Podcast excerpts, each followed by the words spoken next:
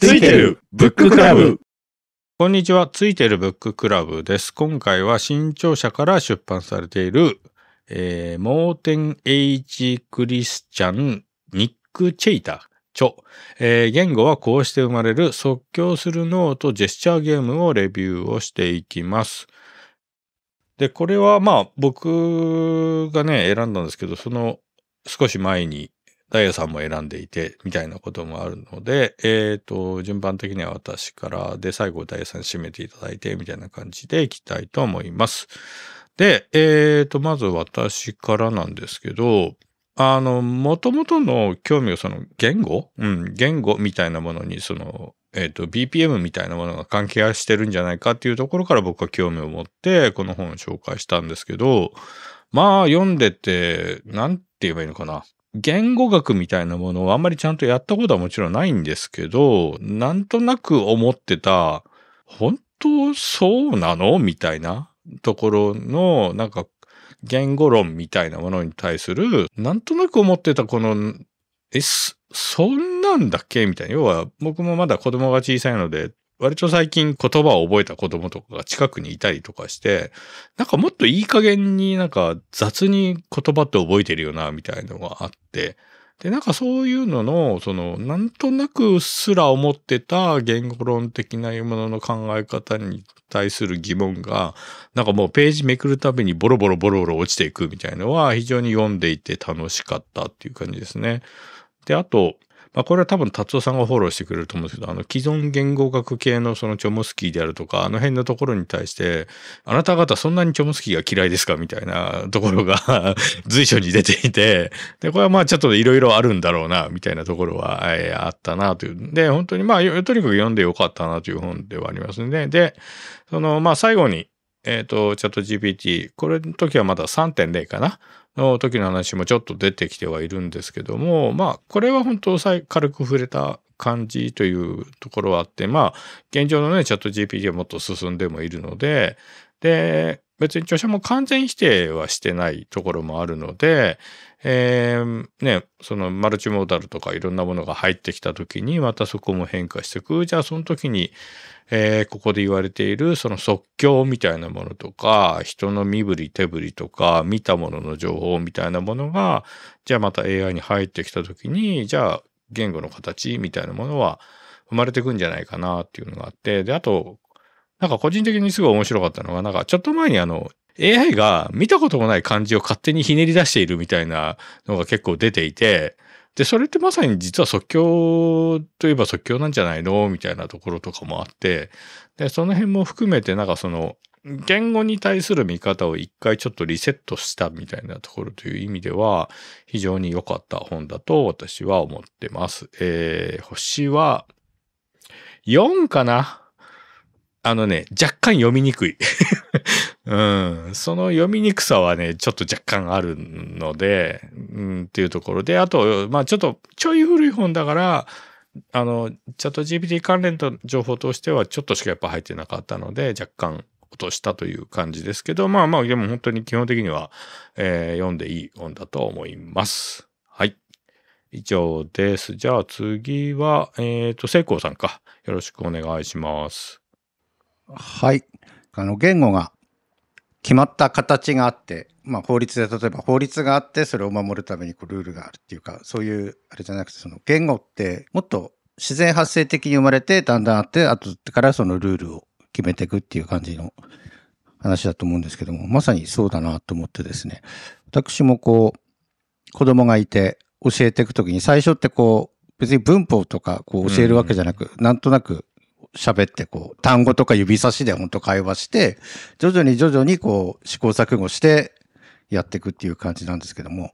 大人でも、大人同士でも今でもこう、なんていうんですか、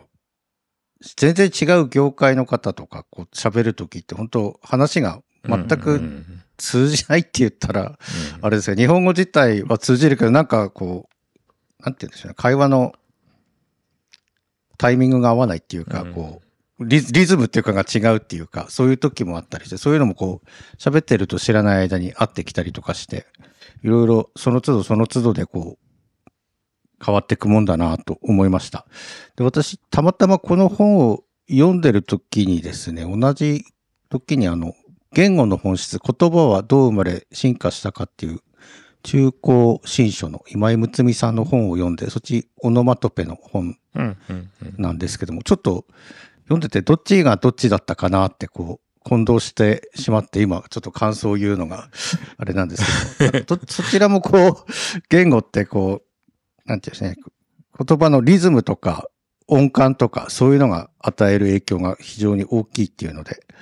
即興でやっていくっていう感じなんで、やっぱ言語って生き物で本当この本にも書いてましたけど、昔からこう、今の若いもんはとか言葉遣いがなってないとか、うんそんな言葉遣いじゃこのなんとか語は死滅しちゃうんじゃないかとか、そんなのは正しいなんとかじゃないってこう昔からずっと言われてるようで、今後も生まれ変わっていく、生まれ育っていくと思うんですけれども、やっぱそういうのをあんまり否定しないで自然にこう、いい感じに変わっていくこともあると思うんで、そういうのを眺めていきたいなと思いました。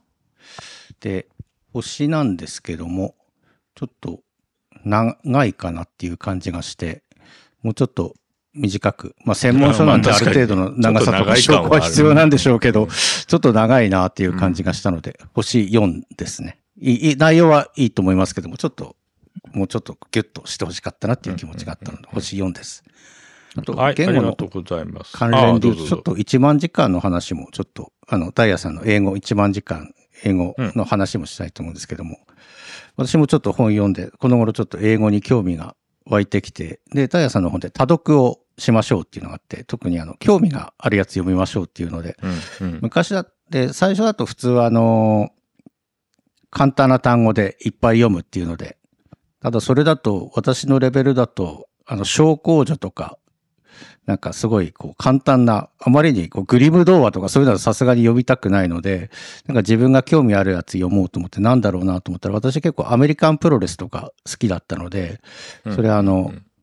まあ日本のプロレスも好きですけど、そういうの読んだら意外にこう結構読めるもんだなと、こう興味があるやつだと、もうどんどんどんどん読み進めていけるので、なかなかいいなと思って、この調子で、ただ、もともと知ってる内容がほとんどといえばほとんどなんで、その、あの、90年代の新日本プロレスはアメリカでどう評価されているんだろうかとか、ス スタン・ハンセンの自伝とかダイナマイト・キットの自伝を原書で読んだりとかしてるんですけども、本当に読めてるのか、ただ分かってるのをなんとなくこう単語で捏造してるのか分からないのではいはい、はい。この先もうちょっと調べて、あの、もうちょっと読み進めて調べていって、また、こうちょっと、なんかやっぱ時々、 TOEIC とか英検とかなんかで測定した方がいいのかなと思いました。また時々こうやって進捗状況をお話しさせていただければと思います。はい、ありがとうございます。うんはい。はい。じゃあ、えっ、と、次は達夫さんお願いします。あはーい。達夫です。えっ、と、そうですね。あの、まあ、ジェスチャーゲームだってことで、まあ、要するにお互いのフィードバックをね、あの、やりながら、こう、作り上げていくんだって話は、まあ、なるほどと思ったし、あの、楽しかったんですけど、やっぱその、僕のポイントとしてはですね、あの、生成文法、チョムスキーの生成文法の、はいはい。まあ、否定を激しくしているっていうところが結構面白くてですね、まあ、あのチョムスキーの生成文法で、まあ、なんかなんか生まれつき、まあ、普遍的な文法ルールが、あの人間の中に持ってるんだっていう話でで、まあ、あの僕もあの大学の時言語学取ってたので、まあ、その講義で触りだけ学んだし、大学院であの前も話しましたけどあの自然言語処理っていう、うんうん。まあ、コンピューターであの日本語とか言語とかね一般扱うっていうようなあのところを専門であの大学院でやってたんです。そね。まあ、そこでもあの、はい、生成文法周りのことをいろいろとあの学んでたんですけど、まあ、基本的にあれですよね文章は名詞句と動詞句からなります。うんで名詞句はなんか形容詞と名詞からなります。または漢詞と名詞からなります。みたいななんかそういうその何は何からなるみたいなルールをずらーっと書くとまあそれをベースにあの、まあ、文章生成できたりとか、まあ、うんその日本語なり英語なりがそのルールに沿ってあの解析するとトゥリー構造になるとか、まあ、そんな感じなんですね。でまああの言語処理にはそういうの結構必要なんでその文法ルールを使って日本語ポンって入れるとトゥリー構造になりますみたいなうん。あの感じのあの実装とかもあの練習でやったりとかしてたんですけどならまあなんかちょっといろいろいじってらあのやっぱりちょっと基本的な文章はいいんですけどちょっと崩れたやつとかまあなんか長い文とかになると、まあ、に特に日本語はなんか全然当てはまりにくいなと。でなんかそのいろいろと読んでいくとなんかこう例外処理みたいなアドホックな処理みたいななんかパラメータを導入してどうこうとかいろいろあってなんかそのシンプルなあのね文なんか文は名詞句と動詞句からなりますみたいなそういんううん簡単なルールのいっぱいな羅列だけじゃなくてなんかいろいろと例外なものが出てきて謎なパラメーターとか出てきてうんどうなのかなとか思ってたりとかしてたんですね。でその、まあ、何年かしてその、まあ、あのスティーブン・ピンカーのあのこの本でもあの出てきてますけれども、のあの言語を生み出す本能っていうあの本が NHK 出版だったかな？95年くらい出てて、まあそれなんかね NHK 特集かなんかでもなんかそれあの話題になったりとかしてたんですね当時ね。でそれその言語を生み出す本能っていう本を読んでものすごく感銘を受けましてでそれはそのスティーブン・ピンカーがその、まあ、要するにそのチョムスキーのその普遍分布みたいなのがあの遺伝的にどういうふうに獲得されてきたのかその可能性があるのかみたいな話をなんかいろいろなあのあちこちなその証拠的なものを持ってきてそのこの要するにその生成文法というかその普遍文法人間がその進化で過程で手に入れたのは正しいんだみたいなことをこう上下間にわたって主張してるんです。でそれでこうすごい感銘を受けてあそうなんだっていうふうにこう思って納得してっていうのがあってでそれがあのまあそれで納得してまあしばらくまあ十何年経ってるんですけれどもでそれがですねあの今回の本を読んでもうガラッとこう手のひら返しですよ。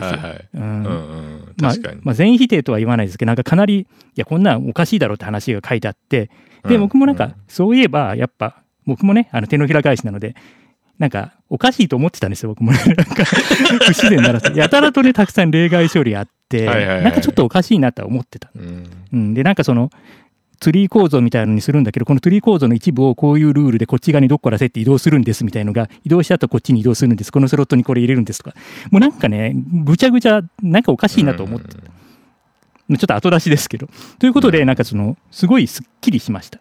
うん。うん、何かおかしいなと思ってたんだけどなんかこう正しいんですっていう話でしかも権威だしでしかもはいはい。ピンカーの方面白いんですよね、なんかうあの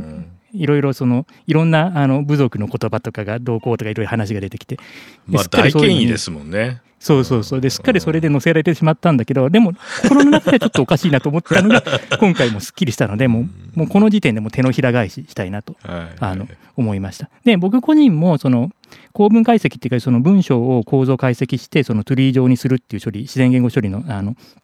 一つのその分野としてあるんですけどでそこも学生の時にどうなんかそこなんとなくやりたくないなっていうのをずっとこう心の中で思ってたのは 実はやっぱりその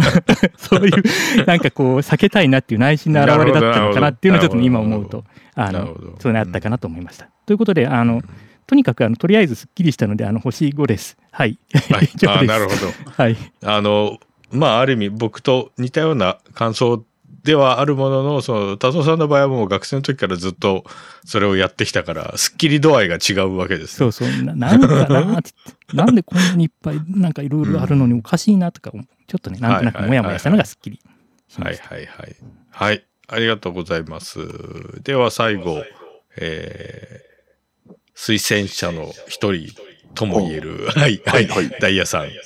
に締めていただければと。はい。おはいはい。そうですね。あの、やっぱりクック探検隊の船が、その現地の未接触の部族と遭遇したときに、あの、案外、こう、どちらも言語も文化も全く違ってわからないのに、あの、スムーズに、あの、コミュニケーションができたという話が、まあ、あそこつかみだと思うんですけど、うん。あのなんか人間の言語っていうか人間のコミュニケーションって確かにそういうもんだよなっていうすごい納得感からあの始まってやっぱりあのなんでしょう。うん。ああだからそうですね。まさに達夫さんが言っていたようなあのむ難しい何か論理操作を 頭の中でお互いがやって一致させるみたいなことはあのあんまり起きてないのかなというふうにうん。あの思ってですね。あのだから非常に納得感がある本だなというふうに思いました。あと、まあ、チャット GPT の部分もあの確かにチャット GPT もそういうこう論理的な、え操作っていうのは行っていないわけで統計的にこうなモデルなのでたまたま最先端の AI の話があのこの話を支持する方向に向かっているなとね。いうふうにあの思いました。うんえーただまあその一方でその、まあ、ツリー構造とか純粋な論理操作の世界っていうのもあるにはあるんじゃないのと思っていて、なんかその、まあ、既存の言語の上のレイヤーなのかもしれないんですけどいやそういう論理操作をやってるいやいや事実やってはいますよね。あの私たち、えーあある意味高度な部分で。だからあの全部が全部ジェスチャーで成り立つとは思わないんだけれども あのでも結構ジェスチャーの方が規定にあってでその上にその論理操作の部分っていうのがあるのかなとえーいうふうに思ってですねだから、あの、まあ、まだわかんないんですよねそのチャット GPT みたいな、まあトランスフォーマーみたいなものも、うん。もしかするとその上のレイヤーは実はいらなくて、あうん。のチャット GPT のやり方をどんどん推し進めていけばそこもあの一つのやり方でできちゃうのかもしれないんですけどなんか現状はあの2つあるんじゃないのというふうにあの思ったり、まあ、ある意味大学とか大学院でやってる部分っていうのはその純粋にその上の方の、えー論理のレイヤーをやっていて、あのそこの部分はやっぱり別途そうやらないとあの作れないんじゃないのかなとか思ったり今はしてるんですけどね。まあそれがどうなるのかはいはいはい。はいこれからあの AI の進化で判明するだろうっていうのが楽しみっていうのがありました。はい。そういう意味でなんかまあタイムリーな内容だったんでまあ星5という感じです。はい。はい、ありがとうございます。そう。で今ね話聞いて思い出したのがその最初のキャプテンクックの下りあるじゃないですか。あれとほぼ同じようなことを僕結構実は何度も経験しててなんでかっていうと,、えー、と僕タバコを吸うじゃないですか。でまあまあ今もう何年も行ってるんですけど、まあ、ちょいちょい海外行ってた時あの空港から一番近い喫煙所ってもうね、みんな0.5秒でライターの貸し借りをしてるんですよ。もうお互い言葉は使わなくて、もうみんなこうやって、お前持ってるライターみたいな感じで、もうほんとね、0.5秒で、ああ、わかった、はいはい、ライター、ライター、みたいな。で、誰かがやってて、おおおそれ持って、もう全然言葉なんか一言も交わさずに、その状況で一瞬でみんな、みんなこう、タバコ吸いたいっていう気持ちが、欲求が最大限上がってるから、本当に一瞬で察するんですよね、全員。それはね、もうどの国行ってもそうでした、本当に。1回や2回じゃなくて。うん。で、多分国によって、航空会社によってもライターを持ち込ませない時期とかもあったので、そう、空港は出たけどライター持ってませんみたいな、うん、人たちも結構いたみたいで、もう本当にね、それ何度も何度も味わったのを今、話を聞いてて、そういえば思い出しました。はい。あ、実際やるってやってるねっていう。うん。空港なんてほらね、いろんな国の言葉が本当に入り混じってる場所でもあるので、そういえばコロナでそういうことも忘れてたなというのを思い出しました。はい。で、えーとですね、さっき、えーと、聖子さんが、ダイさんの本話をしてましたけど、達夫さんからも、あ、はい。そうそうそうそう。はいはいはい。僕もあのいろいろあのダイヤ本読みましたので、はい。あ今、のちょっと大ヒット大ヒット中ですから。そうそう。アナロジアですね。そう。はいはい。あれ多分皆さんもあの目を通してるとは思うんですけど、はい。あれなんかそのなんだろうどちらかってるようでそうでないようでなんかそれぞれの章が、まあ、濃くて結構面白いんですけど やっぱなんか多分皆さんも感じてると思うんですけどなんかなかなか読み方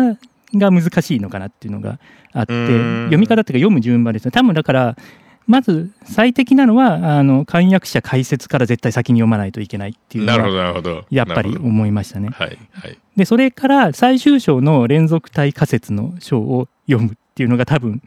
あの正しい流れかなと思って はい。で結局そのこの本の言いたいところのポイントってなんかまあなんだろう連続体仮説の話でなんか2つの無限があって数えられる無限とそうじゃないやつがあってそれぞれなんかそのデジタルとアナログに対応してなんかその違いがどうたらこうたらみたいなところがあるのででそこの肝っていうのが結局は最終章のところなんですよね。でなんかその、まあ、数えられる無限がであるそのデジタルがなんかデータが拡大してなんか数え実質数えられなくなりがちでって2つの無限の間がどうたらこうたらとかでデジタルがアナログにとかなんかそんな感じなあのもやっとした感じ。なんかカリッとした結論ではないんですけどなんかそんな感じのもやったところが多分この本の肝だと思ってるんですよね。でで最終章に出てくるキーワードがそのそうだから最終章読んでからこう前から読んでいくと多分その最終章に出てきたキーワードがこうどんどんあのああ、なるほど、なるあほど。あこれがこれ、はいはいはい。これがこれなんだみたいな感じうんでパズルのピースがはまるのかな、はいはいではいはい。あまあ、もちろん頭から読んでって最終章であこれだってパズルはまると思うんですけど多分なんか、あの集中力が 続かないのかなっていうのは ちょっと思いました。で一つ一つの章結構あの、まあ、独立っぽい。だから頭から読むとそれぞれ独立っぽさがすごい際立っちゃうので、まあ、やっぱ後ろから読んで前から読むがポイントかなと思いました。うん、であとそうですね。あの今回のそのジェスアゲームの本だと,、えーっとナバホ族のコードトーカーあのアメリカのネイティブアメリカンのはいはいはい。あ暗号でっていうのがあって、はいはいはい。でまあアナロジアだと、まあ、あのネイティブアメリカンはあのなんかこう鏡で通信みたいな話とかもあったりして、なんかそのネイティブアメリカン的なものがこの辺なんか、まあ、言語とアナロジアってなんか通ずるものがあるのかなとちょっとなんとなく、うんうんうんあの思いました。まあ、それはそれとしてであとそうですね。あの英語は1万時間でものになるやつですね。さっきあの先ほどあの聖子さんも感想をおっしゃってましたけど。あのまあ僕自体はこれ読んで、まあ、ちょっとモチベーションそこまで高くないからもうちょっといろいろと諦め気味に なってるんですけど。まあほら AI 翻訳でもまあ大体大丈夫になりつつあるじゃないですか。でもやっぱりまあ最低限の対応だけはできるように。っていうことで、まあ、そういう意味での勉強は続けようかなと思っています。うん。ほらあのなんだろう計算機があるから足し算とか掛け算とかしなくていいってわけじゃなくてそこはやっぱり学ぶじゃないですか。うんうんうん。まあ、そういうような意味合いはあるかなと。であのやっぱりそのあのもごもご言いながらイントネーションを強制するって話があの後半にあったんですけどそれがもうなもう超なるとなるほど納得やなのでちょっとその辺からやっていこうかな。発音よりイントネーションなんだなっていうところがあのなるほどと思ったのであの、まあ、そこだけはあのちょっと続けていこうかなと思っています。はいちょっとこの2冊あの非常にどちらもあの面白かったです。はいはい、ありがとうございました。はい。僕はちょっと、この完全に言い訳ですけど、忙しすぎてアナロジーはまだ全然読めてないので、今の達夫さんのアドバイスを聞いて、簡約から読もうかなと 思いました。ええはい。はい。で、すいません。えー、完全に宣伝なんですが、僕が忙しい理由の一つがありまして、えー、チャット GPT 快速仕事術できるビジネスのシリーズから7月19日実は発売となります。えー、共著者の一人として、はい、入っております。はい。えー、実質2週間で頑張りました。はい。もうね、チャット GPT 関連はもう今スピード勝負の時代なので、はい。とにかく早く書くぞっていう感じで。で、実は監修で、あの、先読み、えー G- チャット GPT で今非常にヒットしてる本をやってる古川さんも監修で入っていただいてるので、まあもう一回お互いに盛り上げてやっていこうみたいな感じもあり、ただ、あの、ビジネス書なので、基本的にプログラムの話は一切してないです。ほぼほぼ。あの、要は、プログラムとして使うんではなくて、えー日本語なり、まあ、もし、また英語のあのパートもあるんですけども、いわゆる普通の自然言語と、えー仕事でチャット GPT をどう使っていくかっていう本と、で、あとそもそもチャット GPT とは何ぞやっていう話も一章の方で、えっ、と、これは絶賛今、チャット GPT バブル中のライターの田口さんが、はい、あの、そこの辺はちゃんと解説をしてくれてますので、はい、その辺のところを、えー絶賛予約受付中という宣伝をした方だけでございます。はい。はい、読みます、はい読んだらまた感想を言います。はい、ありがとうございます。はい。ということで、なんか今日ちょっと若干イレギュラー的ではありますけども、えー今後も、えー僕も読んだらアナロジアの感想を突然言い出したりとかしてみたいと 思っております。はい。まあまあ、あのね、あの、レギュラー陣の関わった本は、あの、もう、あの、選定とかとは、まあ、全く関係なくやってしまえということでいいんじゃないかなというふうに思います。はい。ということで、えー今回はこれにてというこっち形ですね。はい。まあでも、ジェスチャーゲームはちょっとインストールしとかなきゃいけない内容かなという気はしますね。あの、やっぱりどうしても、あの AI 関連で言語の話ってやっぱよく出てくるようになったので、あのぜひ皆さんも読んでいただければというふうに思います。はい。個人的には達夫さんの手のひら返しがめちゃくちゃ面白かったです。はい、以上です。ありがとうございました。はい、ありがとうございました。お疲れ様です。